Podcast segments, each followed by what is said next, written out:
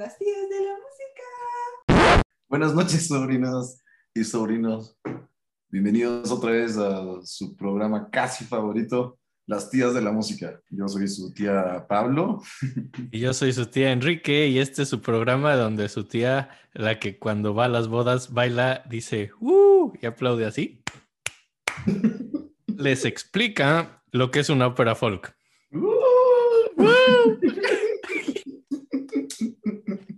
Ay, mierda. Perdón. No, nada. Pero disculpen, mi encendedor no prendía y pensé que iba a tener que pararlo. Pero está perfecto. Muy bien. La noche de hoy les vamos a hablar de un compositor gringo. Todavía seguimos con Estados Unidos y en la misma época de Ives. Bueno, un poco después. Y es el fabulosísimo Gershwin.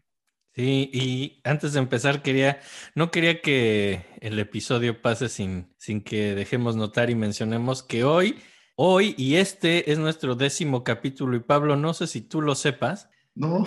pero, no, no.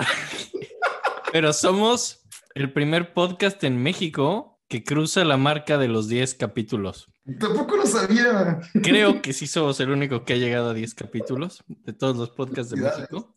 Felicidades y pues es, es increíble ser el podcast que más ha durado en el país. Y bueno, vamos a platicar de Gershwin, que porque Se llama George. se llama George. Definitivamente se llama George. Es de Nueva York. Pero no se llama George en serio. Se hacía llamar George. Ah, sí, cierto. ¿eh? Ese era su nombre artístico. Cuéntanos el real.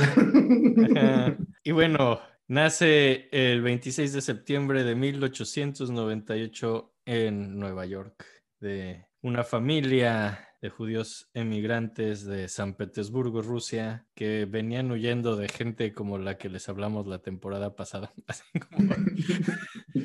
venían huyendo como de Mussorgsky, ese tipo de gente.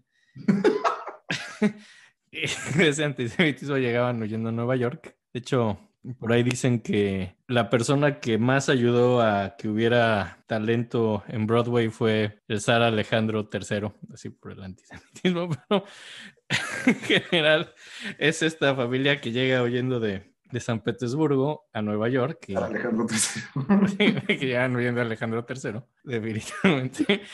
Y son, bueno, los papás de Gershwin tienen cuatro hijos. Es muy importante hablar de los primeros dos. Ira, Ira que nace en 1896 y George que nace en 1898. Todavía hay dos hermanos más pequeños. Que Eh, también siguieron los pasos de la música. eran músicos, aunque menos célebres. La hermana, la hermana se casó con el güey que inventó la fotografía a color. que inventó el Kodachrome. Sí, el cuñado de Gershwin estaba, inventó la fotografía a color. Pero Qué buen bueno, partido. Eh, sí, sí, sí, sí.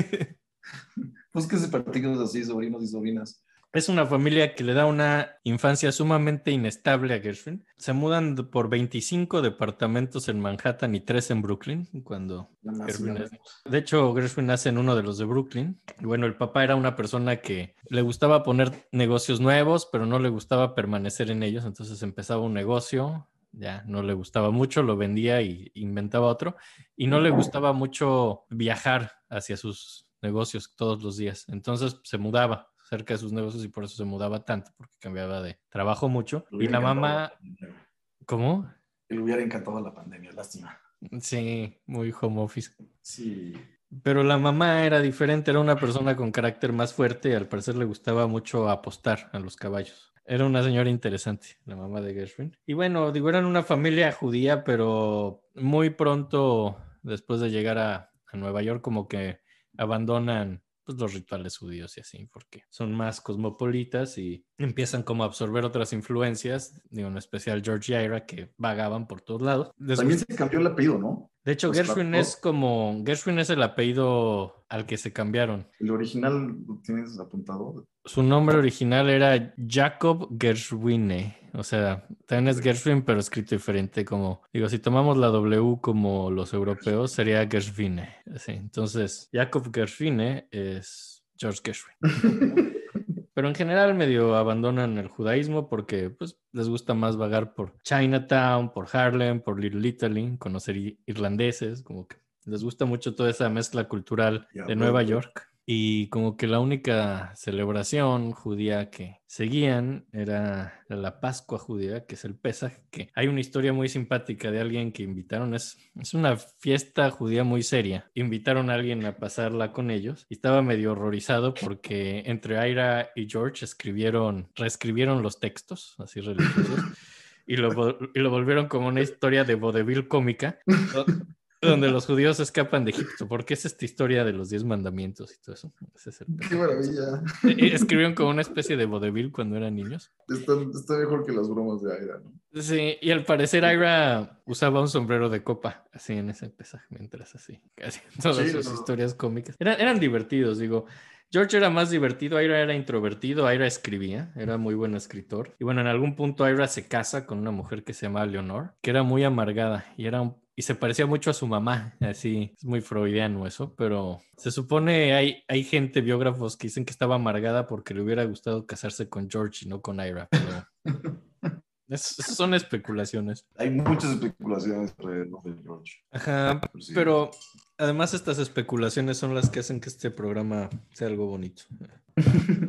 ¿no? Y, y bueno, Entonces- fue bastante normal, ¿no? Salían a correr, echan desmadre. sí, Ira era el introvertido, George era una persona más, más inquieta, era bastante desmadroso, era un pésimo estudiante, se peleaba, era bastante peleonero, se metía a golpes así con personas, era muy mal perdedor, entonces le gustaba hacer deportes en la calle, pero de- creo que jugaba, le gustaba patinar, era como medio escato, así si lo quieres ver así. A huevo. Y, y Siempre, ya, siempre, siempre, siempre hizo ejercicio físico, eso se le quedó. sí, siempre fue toda muy atlético. Ajá, era una persona muy atlética, pero era competitivo, mal perdedor, desmadroso, se met- digo, también eso ayudaba a que se metiera en golpes y cosas así. Y su infancia estaba muy ligada a la música desde siempre. En su casa Sí, ¿no? había, Creo que su mamá los metió clases desde temprano, ¿no? Es pues ahí todavía no, ahí había como mucha música judía, así en los barrios que crecía, pero también se escapaba mucho a Harlem para oír la música de los negros, que es algo que siempre le encantó. Y sí, Sí, digo, fue hasta 1908 que la mamá compra un piano, pero lo compró para Ira, porque quería que Ira tocara el piano, pero pues realmente el que tomó el piano fu- fue George, que tocaba de oído todos los ragtimes que oía en la calle y, y era bastante bueno y se vuelve muy fan de la música clásica y empieza a ir a conciertos y tiene como colecciones así, va recortando los programas de los conciertos y le gustaba tener así sus fotos de Liszt y de Wagner, así. Era, como fan de adolescente. Sí, a huevo, era un fanboy. Era un fanboy y la escuela la deja a los 15 años, así lo habían metido como una escuela de negocios sus papás, pero pues no, deja la escuela, lo manda al carajo y se va como a Tin Pan Alley, que es este lugar en la calle 28 de Manhattan, entre Broadway y Sexta, que es donde estaban todos los bares y cabarets y donde había mucha música y se pone a trabajar con algo que no sé si exista un término actualmente, song plugger, como el enchufador según- de canciones. Según yo ya no hay, ¿no? Pues no Sería más creo. ya un reproductor, básicamente. Pues básicamente este trabajo era que le daban los editores de partituras, tenían que vender todas sus partituras, entonces para llamar la atención él tocaba el piano, las partituras de, pues, de los que les pagaban, y entonces llegaban como músicos interesados en comprar partituras porque pues no había mucha manera de grabar música y la única manera que podías tener música en casa Claro. era comprando las partituras y tocándola, y entonces tenían que ir a ver cómo sonaban las partituras y eso es lo que estaba haciendo Gershwin, tocando todo el tiempo estas rolas. Y Le pagaban chido. Le le pagaban paga- muy bien. le pagaban bien, le pagaba un señor que se llamaba Remick, pero esto estaba cabrón porque tenía que leer todo a primera vista, le daban partituras nuevas a cada rato, y tenía que transponer a primera vista porque llegaban señoras que cantaban, decían, a ver, quiero partituras para cantar, a ver, niño, toca esto, a ver cómo canto, y pues tenía que irse ajustando al registro de cada persona y, y a Tenía que la, mover la música entera, lo cual era un trabajo bastante complejo. tenía que mover toda la pieza para ajustarse a cómo cantaba la gente y lo hacía de primera vista y bueno, todo este tiempo trabajando de niño así en el timpanal y transponiendo y tocando a primera vista, pues lo ayuda a volverse un excelente pianista y a desarrollar un oído espectacular. También toma clases de piano, ¿no? En su casa, pero al parecer siempre iba dejando atrás a sus maestros. Cuando le empezaban a dar clase, ya después de dos meses tocaba mejor que cada maestro. Estudiaba un chingo, ¿no? También fue de las cosas que estoy viendo que siempre estudió mucho. Sí. Y le interesaba ver partituras, le interesaba seguir tocando, le interesaba mejorar como músico. Pero solo tocando, como instrumentista, nada de teoría. Aquí Sí, eras... sí. Nada más leí un chingo, tenía un bagaje enorme, güey. Lo cual yo creo que ayudó un chingo después para pues, toda la música que generó. Sí, Con las porque... influencias que había era una cosa. Porque si te fijas, todo esto es una educación informal, a fin de cuentas. digo. También tiene, hay ciertos trabajos eh, to- grabando. Grababa rollos de pianola y pues, los grababa de volada, se sentaba, lo toca de primera vista que ha grabado, le daban dinero. Y pues empieza como por ahí a sus 16, 17 años a hacer sus primeras canciones. Y nada, nada muy importante, hay por ahí algo que se llama Rialto Ripples, hasta que en 1917 ya deja a Remix, que es el que le daba trabajo, porque, porque Remix no, no lo dejaba publicar su propia música, ni tocar su propia música, ni hacer sus propias partituras, entonces como que lo deja, y le dan un trabajo en el Fox City Theater, donde sustituye a Chico Marx, a uno de los hermanos Marx, que era el que tocaba el piano antes ahí. Entonces como que toma el trabajo de Chico Marx y... ¿Has visto Dog Soup? No, Excelente película. ¿qué lo mencionas? Cuéntanos. No, no, por- porque leí de los hermanos Marx y dije, ¿he visto alguna película de los hermanos Marx? Y dije, sí, sí, he visto alguna película de los hermanos Marx. Yo no he visto Eh, ninguna. ¿Está buena? Sí, digo, ¿sabes qué? Es un humor muy viejito. O sea, quizá... Quizás si lo tomas, digo, ya, ya, vamos, el humor ha evolucionado y, ahora, y creo que, ¿sabes qué? Así como dicen que la gente es más alta, que ya lo hemos discutido, que eso es, y ya dijiste que es debatible, lo que sí es que creo que la gente es más chistosa. Sí, sí, sí, sí, estoy de acuerdo. La gente es más chistosa en la época actual que antes, o sea, Creo que hay más cinismo, ¿no? Eso ayuda. Sí, sí, sí, pero ponle que así el gran sentido del humor así de 1917 no, no es tan bueno así como de Monty Python. Que, que, y mira, y mira que no me fui ahorita, me, me fui viejos. Sí, dije, dije algo viejo a propósito, no, no dije ahorita. Sí, está, está padre Dog Soup, está padre Los Cuatro Cocos y si te haces a la idea de que pues no es un humor actual, ¿no? Es viejo, está divertido. Lo voy a buscar. Lo voy a buscar. Sí, sí, sí. sí. Los hermanos Marx. Ajá. Entonces les quitó la chamba.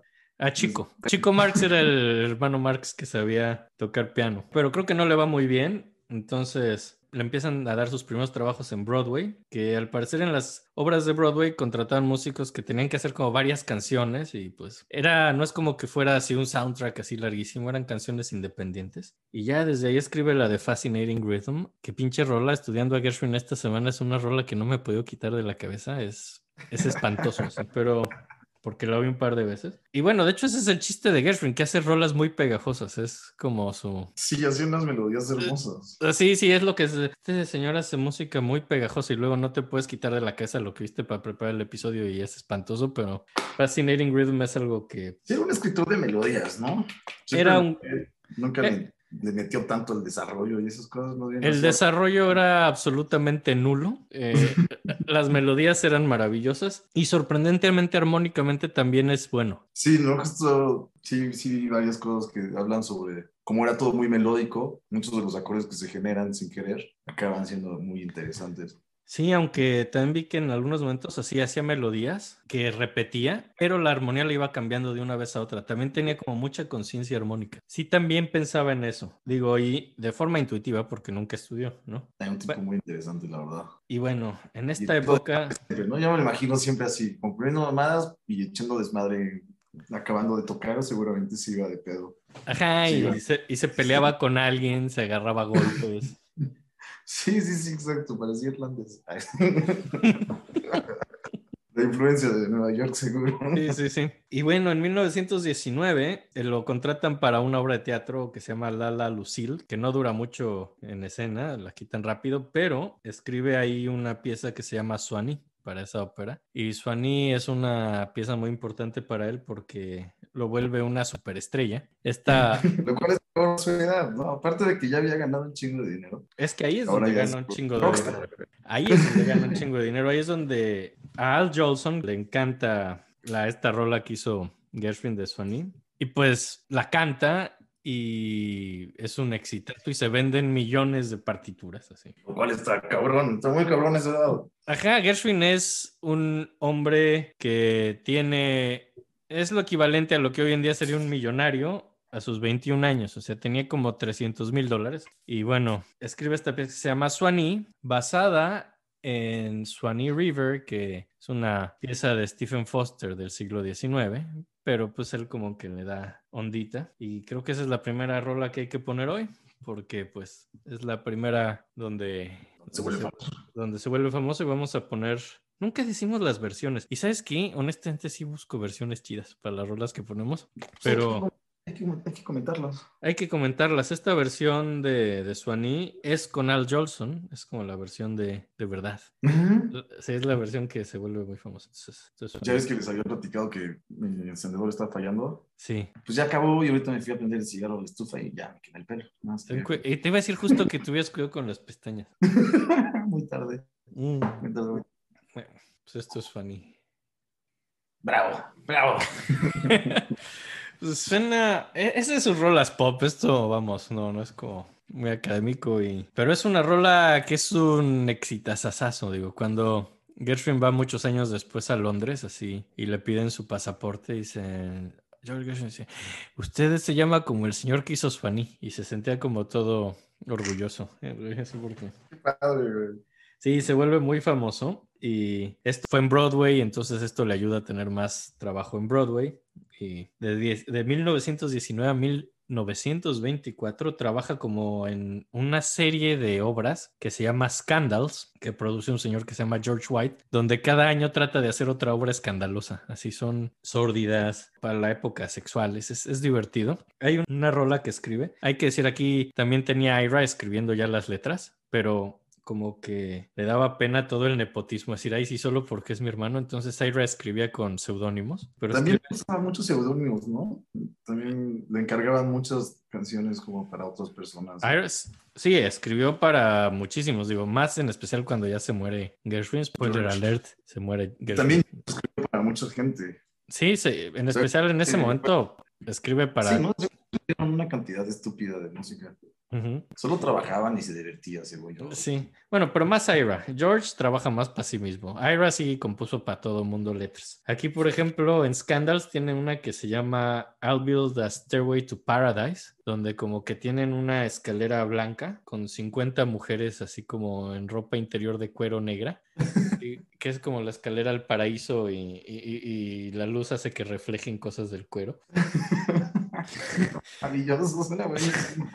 Es, es así como a lo que se dedicaba. Esa es como una de las que hace en Scandals. Y en Scandals, por ahí en 1922, hace como su primer intento de ópera y, y decidió hacer como una ópera negra, así de gente negra. Digo, con todo esto que iba mucho a, a Harlem y le gustó mucho la música negra, mucho de su idioma se vuelve, agarra cosas de la música negra, en especial, pues cosas del ragtime y agarra todo lo del Blue Note, que es una, si estás tocando una escala pentatónica, que es como una escala que, para quien no lo sepa, es las que escucharías si tocas solo las teclas negras en un piano. Es una escala que está presente en casi toda la música folclórica del mundo. Puede sonar a música china, puede sonar a, a- este pop. Así, a, a música de Europa que tiene pentatónicas. Es como la escala ma- más básica que hay y pues casi toda la música de Gershwin se basa en eso, con un par de notas extra que se llaman Blue Notes, que es una cosa que agregaron los negros en especial a la hora de cantar ciertas inflexiones, bajando ciertas notas, típicamente la tercera nota de la escala, a veces la séptima. Y pues bueno, es una nota que es muy usada en la Un música. poco de eso, con Basasa hablamos sobre Ajá, hablamos... en- en- intermedias entre la tercera mayor y la tercera menor. Sí, sí, sí, sí, digo desafinadas, pero también luego ya en el blues lo vuelven parte de, pues, de nuestro temperamento, de la afinación actual. Tocar así en un do, tocar tanto mi bemol como mi en una pentatónica, usar las dos notas, las dos terceras. Todo está bien. Exacto. Suena súper blusero y pues es algo que se incorpora mucho al idioma de Gershwin. Y escribe esta mini ópera como de 20 minutos que se llama Blue Monday, donde una persona que se llama Joe y otra que se llama Tom se pelean por una mujer que se llama Vi en un garage así en Harlem. Es muy mal recibido esto y, y- y lo cancelan, ¿no? Y luego por ahí tiene otra pieza de esas famosas que escribe con Ira que se llama Do It Again, es de estas cancioncillas de jazz que Sí, exacto, sí, era un tipazo.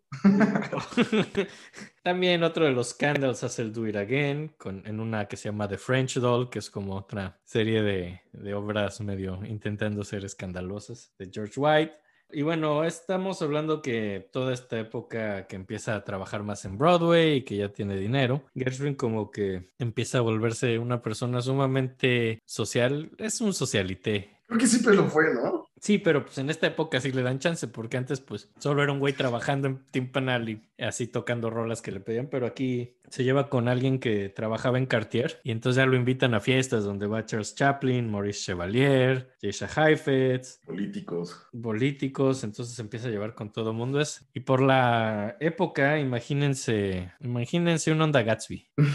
Porque es justo lo que es, es Nueva York de los 20, es los Roaring Twenties, así en la prohibición, cuando se supone que no hay alcohol, pero sí hay, en especial como en estas fiestas privadas, y es donde Gershwin está ahí, y pues básicamente en las pedas le encanta tocar el piano. No, no solo lo hace trabajo y le encanta echar desmadre en las fiestas. Y es un güey guapo y sumamente mujeriego, y como que tiene muchas, así como relaciones sexuales con bailarinas y showgirls y, y como estrellas que querían ser estrellas y como personajes secundarios de los de, de como lo espectáculo que creían que Gershwin era un camino hacia un futuro más bonito. Que posiblemente sí.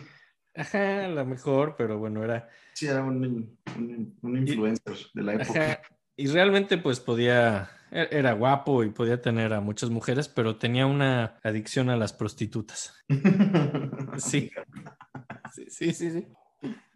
Digo, mucho de lo que ven es que psicológicamente tenía mucho trabajo también, ¿no? Entonces como que a veces pues quería simplemente tener sexo con alguien y ya tener tiempo de solo volver a trabajar, ¿no? Entonces toda, toda su vida como que tenía cierta como adicción a ir con prostitutas, es como algo que hacía mucho. Y también tuvo como muchas como opciones de matrimonio, digo, vamos a ver que socializaba con cientos de personas y conocía a muchísimas mujeres y pues como que había muchísimas opciones, pero como que siempre encontraba una excusa para no tener una relación seria, que decían que a veces a las mujeres que le gustaban eran casadas o a veces le parecían que eran muy viejas o a veces le molestaba que tuvieran hijos o a veces Los a veces grandes.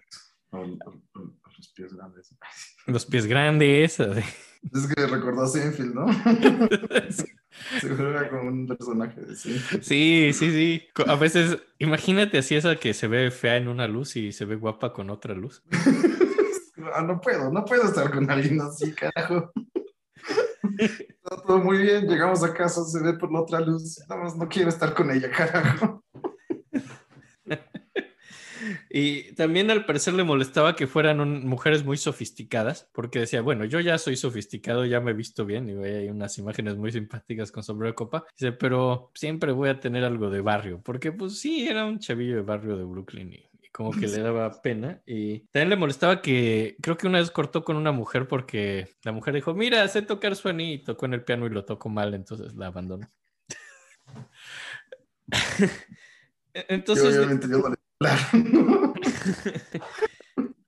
Di- Digo, también la parte triste es que como que muchas veces decía que él sí quería una relación seria, pero dicen que lo que parecía es que quería como una mujer ideal que no existía, ¿no? Entonces como que siempre encontraba defectos. Y también me imagino que la cantidad de trabajo que tenía no le daba tiempo, pues de muchas cosas más que prostitutas. Creo que eso sea lo mejor para buscar una relación seria. Sí, sí. Y pues es lo que hacía, ¿no? Iba con prostitutas, igual tenía estas relaciones así, era muy mujeriego y también, también era una persona muy narcisista. Hay como hay algunas frases muy divertidas de cosas que le dijo a algunas personas así sumamente ególatras. Al parecer hay un momento que se sube a un taxi y como que el taxi así pasa un tope y como que le dice, cuidado, ¿no te has dado cuenta que George Gershwin va en tu coche? Así.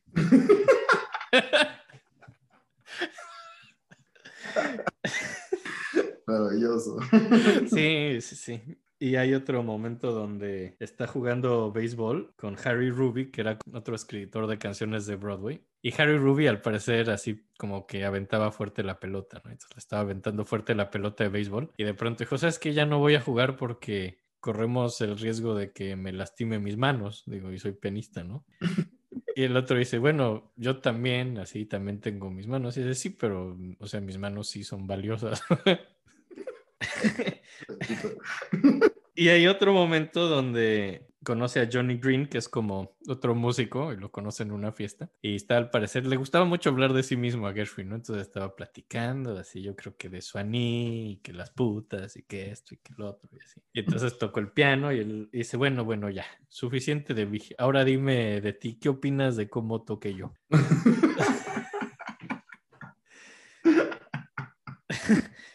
¿Qué le dijo? No, sabemos eso. no sabemos eso, pero al parecer era pues una persona sumamente narcisista y pues le gustaba echar desmadre y tocar en las fiestas. Ahí ya tiré algo. Está bien. Y bueno, también tenía una canción que usaba para seducir mujeres, así que, que tocaba en las fiestas y que pues la letra, digo que por otro lado no sé si se la haya escrito a Ira porque Ira le escribía todo, pero como que tocaba en el piano y dejaba espacio así, la canción estaba, dejaba en blanco el nombre de la mujer, entonces cada vez cambiaba el nombre de la mujer así. Y, y así, y así seducía a las mujeres. Qué galante, cabrón. Sí, Era un pésimo partido. y- sobrinas no anden con músicos. Es, es, los dicho varias veces, siempre es mala idea. es gente horrible, así. Pero, No hace músicos. pero entonces, digo, lo padre de Gershwin es así que no solo era así como mujeriego y narcisista, es que era muy cínico al respecto. Creo que eso lo hace todavía más encantador. sí, sí, definitivamente. Pero bueno, seguimos en la época Broadway. Sí, sí, eh, digo, en esta época pues todavía como que hay, hay algo que lo lleva aún más a Broadway, que es una cantante que se llama Eva Gauthier, que es una mezzosoprano importante que en 1923 quiere hacer como un concierto. Ella como que estudió música en Europa y luego se fue incluso a, a Java a estudiar como música asiática y cosas así. Ya. Toda esta onda que había hecho de Debussy, así el exoticismo asiático y todo esto, pues esta mujer lo traía y vuelve a... Y aparte, ¿a quién no le va a gustar? Ujú, Es la época y son los 20 y quiere hacer como su concierto de música académica y toca Schoenberg y Debussy, lo cual no es tan típico todavía en Estados Unidos, pero decide hacer este concierto y como que deja un espacio para la música americana.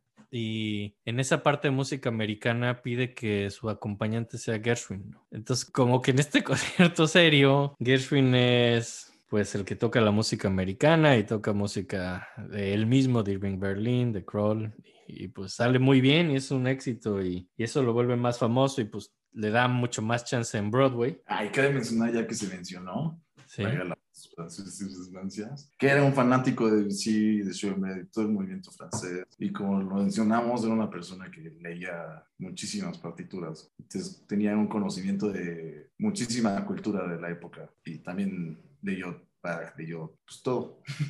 Sí. Era una persona acérrima en la Aunque en esta época era pues más del lado de ser un fan, porque como que no se metió a esa parte de Gershwin, digo, a esa parte de Debussy y de Schoenberg, y eso, eso lo tocó otro pianista. Él como que solo lo pusieron a tocar la parte americana del programa, la parte que llamaban jazz, que no era realmente Exacto. jazz, pero bueno, es lo que llaman jazz, digo, aunque en esa época todavía es muy difícil el jazz, porque como que, pues es la prohibición, o sea, como que tienes dos lados en la prohibición. Tienes como la gente que quiere la prohibición, así que son así como pues gente mojigata protestante, que su opinión del jazz es que pues, es música de negros, alcohólicos, drogadictos y de prostitutas. Y por el otro... Razón, a veces sí también. Y, y sí. No, no, no. No, no es ¿Qué cierto. tiene de malo? Y, y sí, no, o sea, estamos de acuerdo todos en eso. Y ya, y están los, y está el otro lado que son los idiotas. No, no, no es cierto. No, no es cierto, no es cierto, no es cierto. Está al otro lado, que son los drogadictos, mujeriegos. Eso es cierto. El otro lado, el de los drogadictos, mujeriegos y prostitutas, son los que tienen razón. Digo, por supuesto que no, estaba Monk, estaba. No, digo, les dije mojigatos, es obvio que no estoy de acuerdo, ¿no? O sea, El, el otro lado, pues, es el de los inmigrantes que, pues, realmente vienen con mucho alcohol. O sea, piensa en los inmigrantes que son. Son irlandeses que vienen con su whisky, o son judíos o italianos que vienen con su vino, Sí, sí. o son polacos y rusos que vienen con su vodka, o sea, realmente, o son católicos, o sea, que no son estos protestantes mochos, o sea, todos los que, pues, pues, que no estaban a favor de la prohibición eran inmigrantes que pues, eran muy felices bebiendo, ¿no? O sea, y son a los que medio les cagaron la fiesta, pero, Algunas fiestas. ajá, pero pues está esta, esta percepción del jazz de que, pues, es pues la música de ese equipo, ¿no? Del de los drogadictos y prostitutas, ¿no? Pero, pues, Sí, Entonces buscan un jazz que sea un poco más, ujú, ¿no? Un jazz más amable. Y es pues, más, ¿no? Un jazz güero. un jazz güero y es parte del trabajo de Gershwin, pues como volver medio aceptable el jazz, ¿no? Así en esta, en esta sociedad. Y pues pasa algo sumamente interesante en 1924.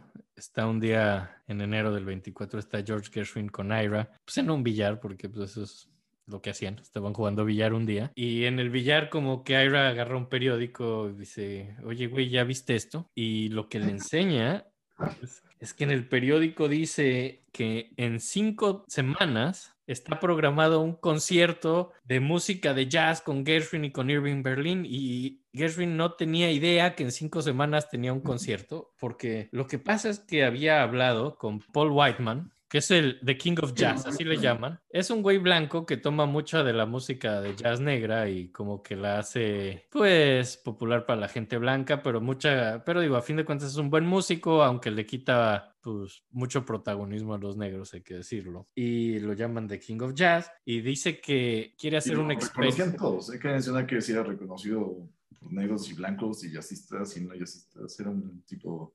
Eh, tenía una banda de jazz y era una muy buena banda. Y lo que él quería hacer era un experimento, y así lo llamaba un experimento, donde llevar el jazz a la música académica. Es decir, quiero hacer un concierto serio de jazz. Y cuando lo platicó con Gershwin y otros compositores, le dijeron, ah, pues sí, suena padre, a ver si lo organizamos algún día. Órale. Pero pues él lo tomó como, pues va, lo organizamos y simplemente lo organizó y Gershwin se enteró por el periódico que cinco semanas después tenía que Que tener una pieza. tener una pieza de jazz de concierto, lo cual jamás había hecho. Gershwin nunca había hecho una pieza de gran escala, había hecho canciones cortitas, así que sus Fanny y, y que sus así rolitas cortitas, así para Broadway, pero nunca había hecho una pieza larga, ni de concierto, ni nada así. Y tenía que componerla en cinco semanas y era un güey de 25 años y pues la compuso. A diferencia de, de los otros dos güeyes que habían, les habían hecho lo mismo a otros dos compositores que simplemente pues, se zafaron. Pero Pero Gershwin no podía zafar si estaba el nombre de Gershwin en el periódico. No, y además de quién estamos hablando hoy. Pues de Gershwin, no, no de los otros dos güeyes que se zafaron, obviamente. Exacto. Importante para él, seguramente, evidentemente era él. Y decir, Ujú. ¿cómo va a quedar mal Gershwin? Ajá, digo, ya está en el periódico y pues tenía cinco semanas para hacer una pieza de concierto de jazz para esta banda. Y pues la escribió en tres semanas, pero la escribió en una versión de dos pianos. Él mismo iba a ser el solista y pues no sabía orquestar. El que la orquesta es el como el que hacía los arreglos de esta banda, que se apellida Grofe. Que cabe mencionar también que, bueno, es que no sé, ahí hay una disyuntiva sobre lo que se habla de y no se habla de Gershwin. Hay quienes dicen que sí sabía orquestar, pero no lo había hecho porque no tenía tiempo, y hay quienes dicen que sí no sabía. Después lo estudia bien, como se lo estoy espoleando en algún momento, vamos que compre sus libros para aprender. Pero esta es la disyuntiva, pero también era la usanza en la época. En Broadway los compositores no orquestaban y después de que te piden un trabajo en cinco semanas y hay una persona que orquesta para la banda y que conoce la banda, pues lo único coherente es que... Menos, güey. Sí. Sobre todo si tienes un chingo de trabajo y ya habías dicho que no querías hacerlo. Sí. La compone, no la orquesta, se le da a este orquestador. Oye, al parecer el güey se va casi casi a vivir a su casa y casi que conforme va acabando de escribir la parte de dos pianos se la da y la orquesta inmediatamente, o sea, se ponen a, conforme Gershwin acaba le va pasando las páginas al otro güey Wow. y sí es una locura porque pues tenían que acabar la pieza en cinco semanas, Gershwin la acaba en tres semanas, él es el solista, trata, dice que se le ocurrió la pieza en cuando iba de un tren de Boston a Nueva York, que con el sonido del tren del ch, ch, ch, y como que agarró como un caleidoscopio de la mezcla de culturas de Estados Unidos. Dale, qué bonito. Una bonita, que básicamente de eso se trata casi toda su música. Y Mm. tiene como la energía y vigor de la vida urbana, como de Nueva York y de las diferentes culturas que hay. Y pues básicamente lo que es es, digo, lo llama Rapsodia, lo cual es muy adecuado. Es una serie de temas no desarrollados, pues, tema tras tema, tras tema, tras tema, que como, estu- estudiante de composición te da medio ñañeras ver así que solo ponga temas y temas así uno tras otro sin hacerles un desarrollo, pero la verdad es una rola muy, muy padre. Ah, Entonces te canta al final porque es bellísimo. Y pues bueno, a fin de cuentas logra escribir esto en tres semanas, el otro güey logra acabar de orquestarlo en otra semana y les queda una semana para practicar, lo cual logran hacer. Hay cosas en la partitura muy simpáticas como una página en blanco que es para que improvise Gershwin en el piano, que dice, bueno, aquí es donde va la parte divertida de piano, ya que haga lo que sea. Y la indicación después de eso solo dice wait for nod, o sea, espera a que te digan así que sí con la cabeza. Entonces, pues lo único que estaban esperando es que tocara el piano y que cuando acabara de tocar eso les hiciera que sí con la cabeza para poder seguir con la rola. Y pues una parte muy famosa es eh, la parte primera de clarinete, que la pieza empieza con Ese glissando maravilloso. un glissando espectacular de clarinete que realmente es algo que hizo de chiste el clarinetista de la banda de Paul, de Paul Whiteman. Dicen, miren, Gershwin lo que escribió es como una escala. Y él dijo, miren, pues mejor hago solo un glissando. Glissando es como, en vez de tocar cada nota, solo como pasar por todas, hacer como hacer... Así, y eso es como lo que hace, pero en bien. Yo creo que están dos más famosos que hay, ¿no? Sí, y es como, pues, la manera que entra y se habla mucho que este clarinete es como, pues, la mezcla de las dos cosas de Gershwin, que era entre música negra y música judía, que son, pues, como las dos cosas que Gershwin hace toda su vida, música negra y música judía. Pueden, dicen que como que la manera de entrar es muy, muy, muy yacera, pero luego, luego se vuelve muy klezmer, muy judía. Y pues la pieza es un éxito inmediato a la gente, le encanta esta rola, digo, ya de por sí Gershwin era como una estrella con música más de Broadway, más comercial, de pronto dicen, no, pues el güey también sabe hacer música académica, lo cual no están de acuerdo tanto los críticos, que, pues, que solo dicen, ¿qué está haciendo este güey? O sea, sobre este tema tras tema no hay desarrollo, esto no es una pieza seria, tiene jazz, pero total, de todos modos le va súper bien con el público, gana una cantidad espectacular de dinero y pues Otra vez sigue siendo más rico el cabrón. el güey tiene mucho dinero. y Con el tiempo se han hecho más versiones. Esta primera versión pues fue orquestada así de volada. El mismo güey Grofe vuelve a orquestar otras versiones ya con orquestas más grandes, pero yo quería ponerles como la versión original con, con Gershwin tocando y con la or- orquesta de Paul Whiteman tocando, que pues, está poca madre porque es como se hizo en verdad esto. Entonces podemos ponerles... ¿Cómo? A cinco semanas. A cinco semanas. Nada más para que vean. Esta es la versión chida.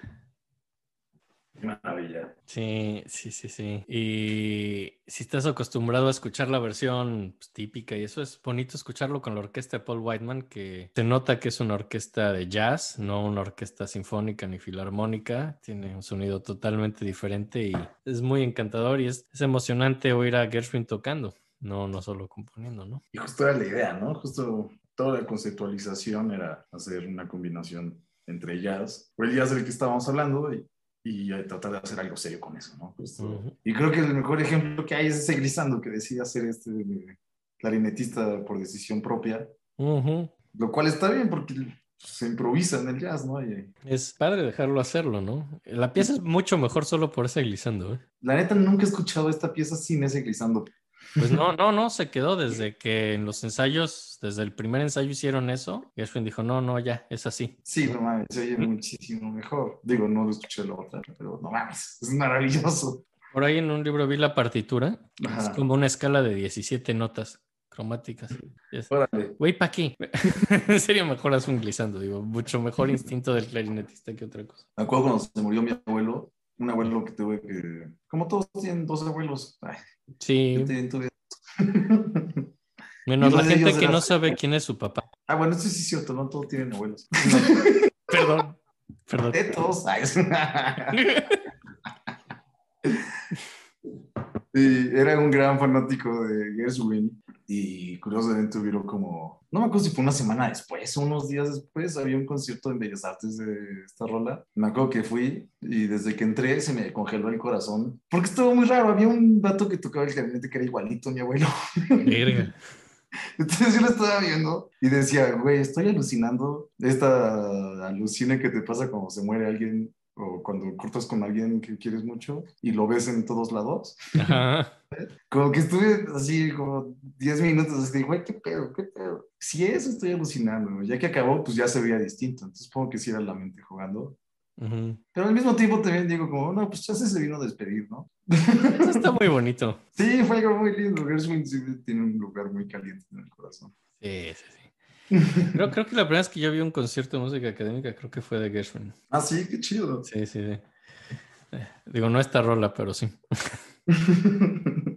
Y bueno, como ya, pues después de esta pieza, el exitazo, Esto es un rompeaguas, yo creo, para la forma de composición, ¿no? pues... Digo, siguen su lado Broadway, siguen esto, pero a partir de aquí, Para Gershwin si sí. es porque lo obligaron sin querer, pero Para- ya empezó a hacer música académica. Sí, para Gershwin sí. Yo, yo creo que para la academia no. O sea, la academia no acaba de aceptarlo, lo siguen viendo en esa época todavía como una rola mala. Eh, digo, es lo que la gente creía que era una pues, rola de ese jazz vulgar así, que no había desarrollo y que no tenía capacidades técnicas y que ni siquiera la orquestó. Había como muchas excusas para decir que no era una rola buena, que digo, el tiempo le ha dado su lugar, pero en la época pues no, no era visto como una gran rola, pero pues para él sí. Cabe mencionar que ya no era la primera vez, ah, dije la primera vez, pero sin dar contexto, pero ya había varios comentarios, como lo vimos con Ips, desde el papá de Ips, que se hablaba de que la música académica de Estados Unidos era, pues por un error, una copia más bien de la francesa y que siempre deberían de buscar más dentro de su propio folclore.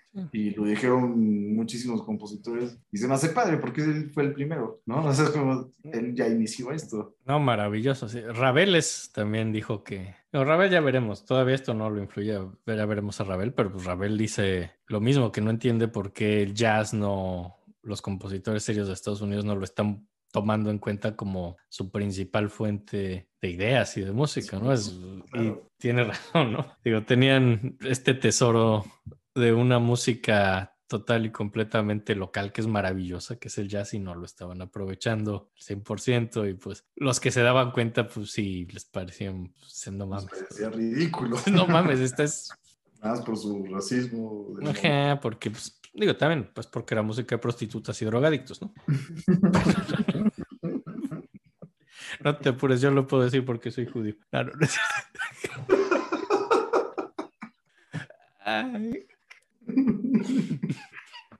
Y mexicanos. Somos minoría. sí, somos minorías.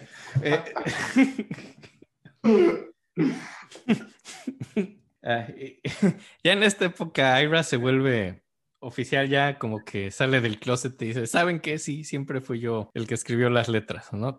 Digo, ya envalentonado por el éxito. Ira también dice, sí, sabes que ya, quitémonos el seudónimo, yo escribí todo eso, lo cual pues, está muy bien Gracias por la confianza. por la confianza. Y pues bueno, vamos, esta es la época que se vuelve muy importante en Broadway. Hay, hay rolas importantes, Fascinating Rhythm, Sweet and Lowdown, That Certain Feeling, eh, que Etcétera. Realmente, pues por los siguientes 12 años, así todos los 20 y principios de los 30, Gershwin se vuelve un compositor muy importante de Broadway, que de hecho eso es también lo que lo vuelve una persona inmensamente rica, que no, no vamos a enfocarnos tanto en esa música que hizo él de Broadway por prejuicios. No sé por qué. Porque todas son igual, no les vamos a mentir. Ya pusimos una canción, creo que. Nah, y suena, sí, sí suena muy pinche comercial. O sea, y todo lo hacía igual, o sea, todo era forma. Es buenísimo, pónganlo en las fiestas y bailen, pero. No lo vamos a poner ahorita. Digo, y escuchen las versiones de Ella Fitzgerald. Ella Fitzgerald en algún punto le da por cantar todo a Gershwin, lo cual pues es muy es bueno. bellísimo. Sí, porque ella es maravillosa y está cantando esto muy yaceramente y es padrísimo. Pero no se trata de eso, ahorita se trata de él y creo que la música más representativa de Es- Sí, su digo, si quieren, si les interesa la música de Broadway, háganlo. Hay hay muy buenas canciones, esas que mencioné. Sweet and Lowdown a mí me gusta. Es buenísimo, es un gran compositor. Ahora, todo tiene la misma forma. Todo está basado en unas estructuras de 32 compases. Así que es como lo que se hace no solo Gershwin, sino todo Broadway. Tienen una fórmula hecha de A, A, B, A. Tienes ocho compases en A, o sea, en un, un, tema en A, otros ocho en el mismo. Luego tienes un tema contrastante en B y luego otro en A. Se divide en cuatro porciones de ocho compases todo. Y básicamente escriben eso una y otra vez. Es una fórmula probada, es de lo que se trata Broadway por 20 años. Y pues digo, es buena música. Gershwin es un compositor de mucha calidad, pero yo creo que esto no es lo más interesante ni representativo. Pero escúchenlo, escúchenlo. Óiganlo. Háganle. También por esta época se cambia. Todo este tiempo que decirlo seguía viviendo con sus papás y sus tres hermanos en ese departamento en la calle 112 oeste de Nueva York, que pues es Harlem, fin de cuentas. Que sí, es un- una persona bastante joven. Ajá, y era un desmadre esa casa, se la pas- llegaban personas, sus papás se llevaban mucho, aunque no eran como religiosos, se llevaban mucho con las personas judías, entonces llegaban gente personas del teatro yiddish y les gustaba mucho jugar cartas y apostar por la mamá. Entonces todo el tiempo había amigos haciendo teatro y apostando y gritando y bebiendo y era un desmadre. Y se mudan en esa época, Gershwin se muda y se lleva a toda su familia, ya con el éxito, se lleva también a sus papás y a sus hermanos, a la calle 103, a una mansión de cinco pisos, donde sigue siendo lo mismo, donde... Y sigue siendo lo mismo. Bien, ¿no? Así, ya, miren, vámonos a una mansión para que echemos desvergue. Y seguía siendo un desvergue y seguía viendo mucha gente. Mucha gente dice que, gente que estuvo ahí dicen que era increíble que Gershwin y Ira pudieran seguir componiendo, así dentro de tanto desmadre. Así. Ahora, aquí vamos a hablar un poco del papá de Gershwin, porque era un tipo muy interesante, tenía un gran sentido del humor. La mansión a la que se mudan tenía un elevador, entonces el señor se compró un disfraz de elevadorista porque le gustaba hacer el chiste de fingir que era elevadorista. Tipazo, güey.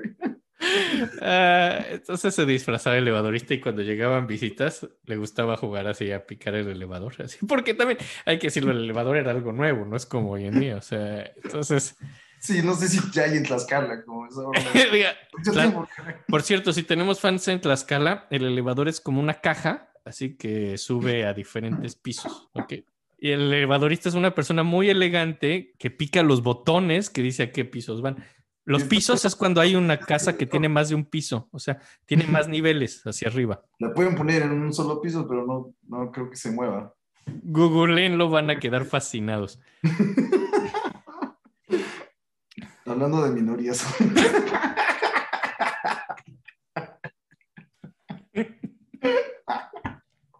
No se preocupen, yo soy de Tlaxcala. Yo soy judío, puedo decir chistes de Tlaxcala.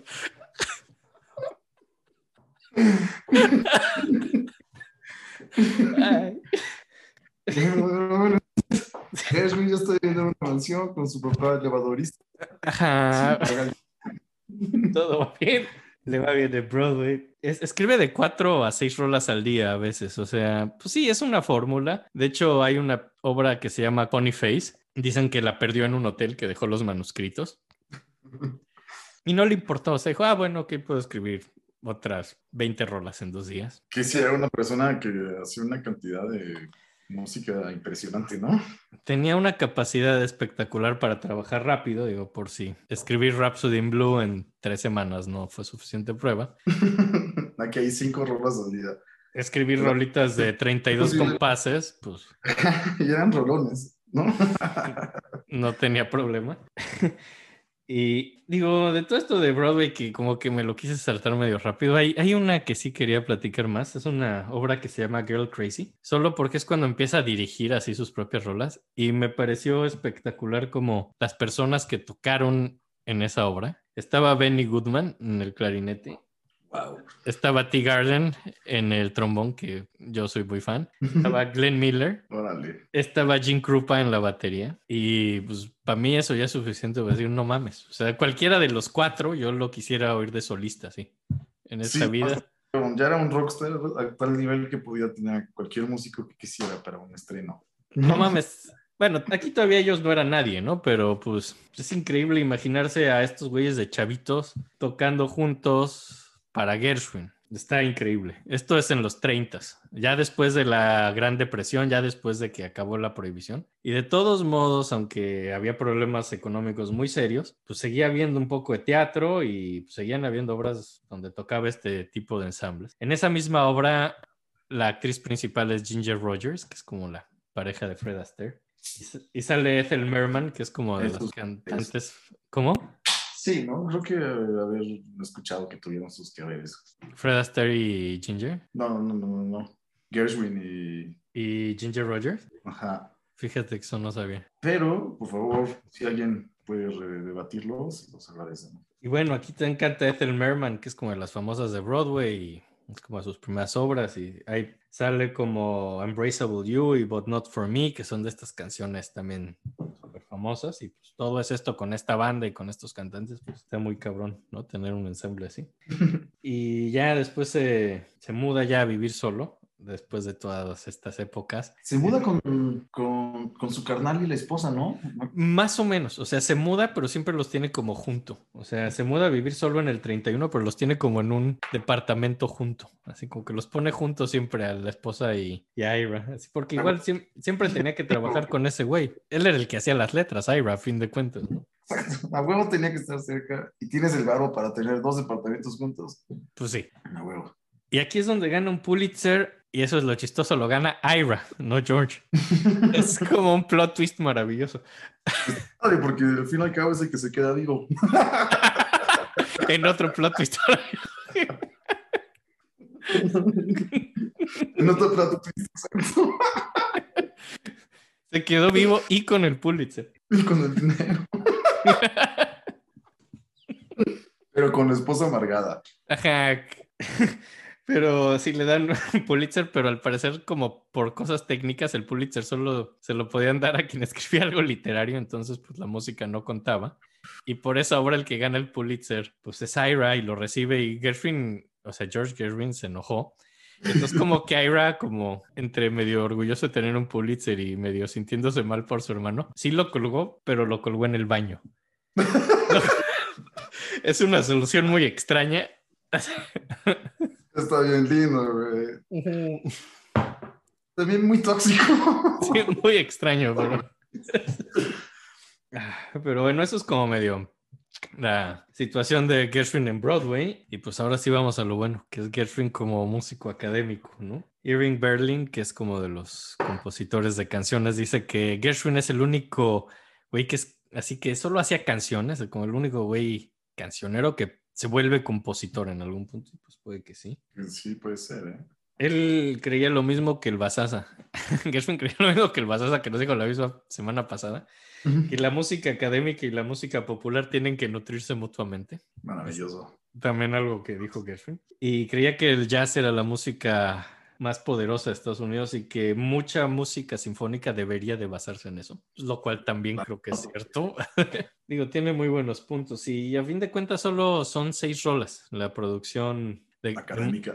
académica de Gershwin es poca música, pero pues es, según el público muy buena, según los críticos bastante mala, pero creo, creo que la posteridad ha dicho que es buena, ¿no? También, también, pues, como vamos a saber, o tal vez ya lo saben, pues muere temprano. Sí. Y eso es, yo creo que una razón fundamental, porque pues, sí, generalmente mm, las obras o la mayor creación siempre viene después de cierta edad. Sí, sí, digo, su obra es temprana y ya, porque no, no hay etapa media ni tarde. Exacto, no todos son Mozart para componer desde niños, ¿no?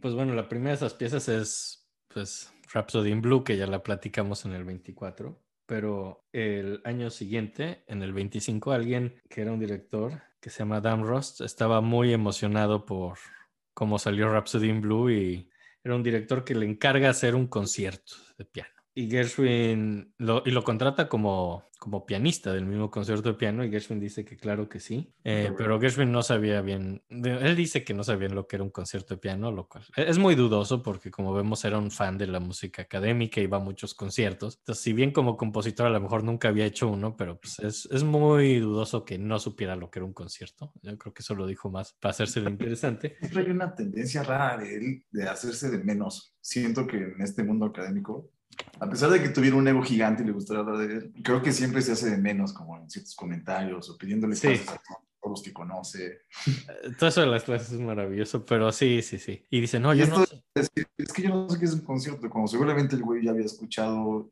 y leído cientos. ¿no? Ay, por Así. favor, era fan de Liszt. No, no mames. No mames, que no sabe lo que es un concierto de piano, coño, era fan de Liszt. O sea, pero, pero dice que no sabe lo que es un concierto, y, pero lo que sí es que sí se va a comprar libros así de, de la forma, porque no sabe. Lo dijimos, le encanta leer y le encanta estudiar y siempre quiere mejorar. Eso está Sí. bien bonito.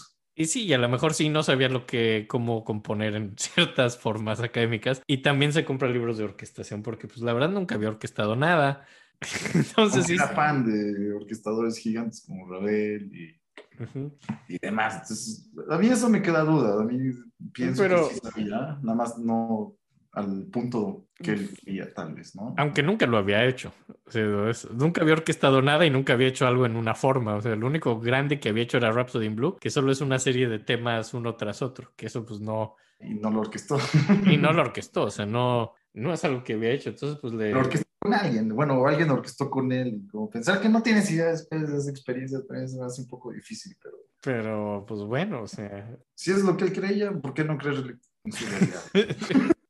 que respetar, hay que respetar. Respeten a Gershwin.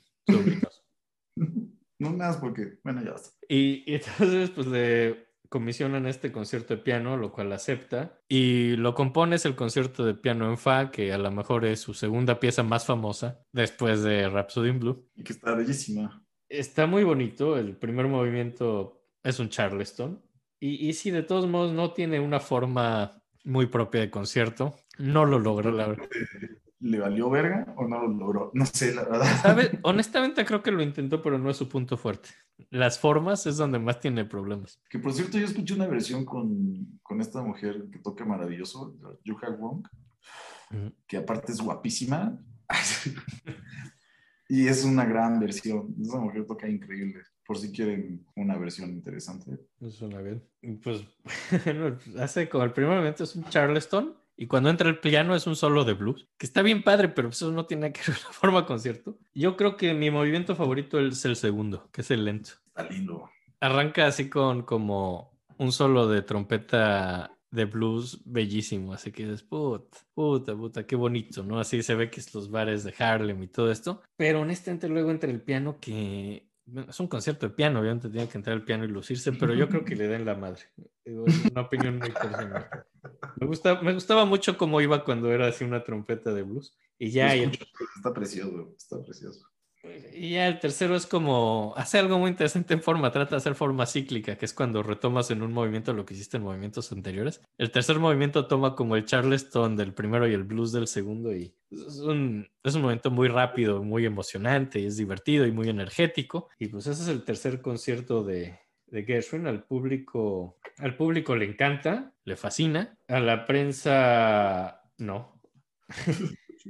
Ah, y hay unos comentarios de Aguilev, el que hemos hablado, el de los ballets rusos. Dice que es excelente jazz, pero pésimo list.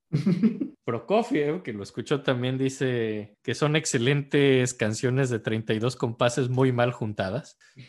Que, pues bueno, como medio un comentario GT a sus rolas de Broadway, yo creo que son todas de 32 compases. Sí está culerón, sí está culerón. Pero al público le encanta, pero al que sí le fascinó esto fue a Ravel. Digo, todos los conciertos de piano de Ravel vienen, pues, esta es la gran influencia de los conciertos de piano de Ravel, a fin de Sí, cuentas. Su concierto ese de dos manos, digo, de... Sí, el de dos manos, el, el de no mancos. Sí, es un concierto muy yacero y sí viene de aquí, definitivamente. Bien, se ve que Ravel sí, A Ravel sí le sí quería un chingo este vato, güey. Sí, a de Aguilev y a les cagó, pero a Ravel sí le gustó. Y ya, ¿no? Luego, como que en esta época hay otra cosa, empieza a pintar. Le, le gusta pintar a Gershwin. Que creo que también su hermana pintaba. Así eso no sabía. Después de que dejó la música porque se casó y... Con, con el güey de, de, los, de la foto de color. Exacto. no sé muy bien, la verdad, nada más como que lo vi de pasada y como dejó la música, por lo visto siguió tratando de hacer arte y uno de, las, de los caminos que agarró creo que fue la pintura. Es Sinceramente no sé si le haya ido bien o mal. Pues mal, ¿no? Si no, la veríamos en galerías. Pensé, o tal vez como era minoría, la, la abrieron a la verga. Sí. Sí. Pero, pero Gershwin se vuelve pintor y le gusta. Ahí hay unos autorretratos y eso, que voy a ponerlo en Instagram. Y, y también empieza a coleccionar arte. Tiene como una colección de arte contemporáneo, así, Modiglianis y cosas así. Está chido. Ujú. Y también tiene otra cosa aquí. Tiene. Hay una relación con alguien que llama su Dream Girl, que nunca dicen quién es, pero una mujer casada. Y, y- y pues como era casada sale mal y luego conoce a, a una mujer que se llama Kay Swift, que es una mujer al parecer maravillosa. La conoce en una fiesta que él mismo or- organizó para Jaishaf Heifetz. Creo que organizaban fiestas acá rato, entonces no, no es como tan inusual. Es una mujer que es con la que tiene una relación más estable en su vida. Y la mujer estaba casada y tenía hijas y, y deja al marido con la esperanza de que Gershwin se case con ella. Y era una mujer, al parecer, maravillosa para Gershwin. Era una pianista, era culta, era divertida. Y cuando Gershwin no quiere proponerle matrimonio, ella le dice que vaya a psicoanálisis, lo cual está muy divertido porque manda a Gershwin a terapia. Que seguramente tiene razón. Sí, no, y lo hace. Análisis. Es bueno ir a terapia. y Gershwin va a terapia.